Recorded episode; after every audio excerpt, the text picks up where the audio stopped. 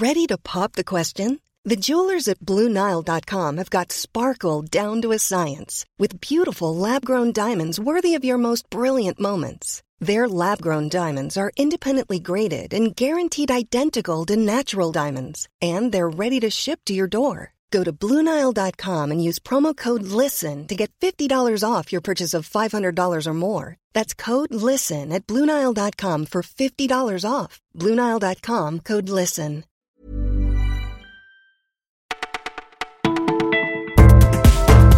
Bonjour à tous, nous sommes le lundi 28 mai. Au menu, un sauvetage incroyable et la disparition d'une icône.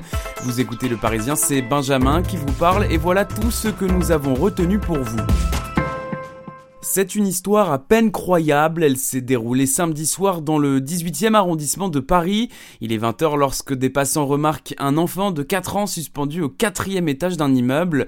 Plusieurs personnes inquiètes se rassemblent en bas pour le rattraper s'il chute, lorsque soudain un inconnu se met à escalader l'immeuble à une vitesse folle et sauve l'enfant. Il n'a pas réfléchi, il est monté direct, explique un témoin. Les gens hurlaient, ils étaient choqués. Quand on a vu qu'il avait finalement réussi à monter, tout le monde a poussé des cris de soulagement. L'enfant et son sauveur s'en sortent sains et saufs. Un sauveur qui s'est confié aux Parisiens, il s'appelle Mamoudou Gassama. C'est un jeune malien sans papier. Je l'ai fait parce que c'est un enfant, nous dit-il. Je n'ai même pas pensé au risque. Vous êtes formidable. Pour vous en convaincre, Europe... Cette voix inimitable, c'est celle de Pierre Belmar, figure de la télévision et de la radio. Il s'est éteint ce week-end à l'âge de 88 ans.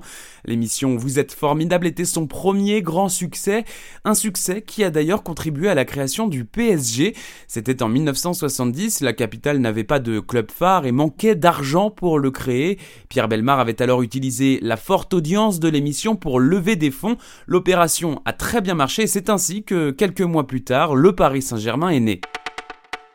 Un orage d'une intensité rare a frappé la région de Bordeaux ce week-end. Des torrents de grêle ont déferlé sur la ville.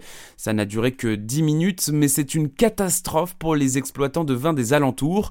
2500 à 3000 viticulteurs ont quasiment tout perdu, nous confie le président du syndicat des vins de Blais, Franck Juillon. Certaines vignes ont été fracassées par des grêlons aussi gros que des balles de golf. Cyril Giresse est un viticulteur, il n'en revient pas. Nous étions presque parvenus à surmonter les effets du gel de l'hiver avant n'éclate cet orage.